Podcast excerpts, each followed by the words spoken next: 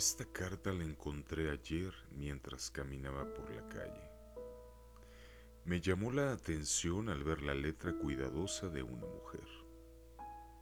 Hecha una pelota de sentimientos, estaba salpicada de lágrimas, de dolor, de un sentimiento callado, carcomido por la angustia y la necesidad de seguir mintiendo. La recogí, curioso, pero me olvidé de ella hasta la hora en que vacié mis bolsillos para sacar las llaves de mi casa. Me rompí a leerla. El dolor lo escuché de viva voz en esas letras llenas, emocionadas, tristes, muertas.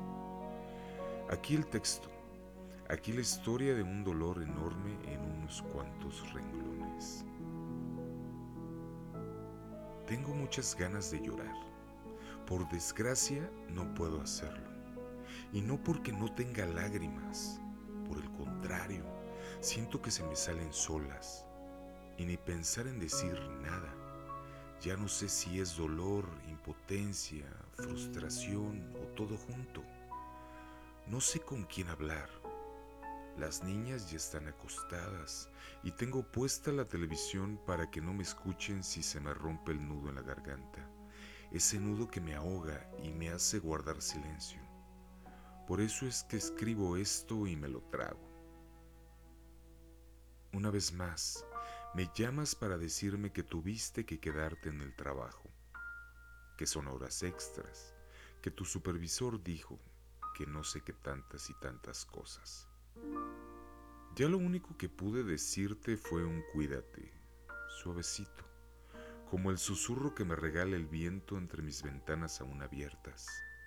Recordé que hoy íbamos a salir a ver al padre de la parroquia para ver lo del bautizo de la bebé, y tuve la osadía de llamar a tu trabajo para decirte que no te preocuparas, que yo iba, que no había problema. En la planta me dijeron que nadie se había quedado a cubrir turnos. Señor, dije al encargado de la vigilancia, Debe de ser un error porque mi esposo me dijo que...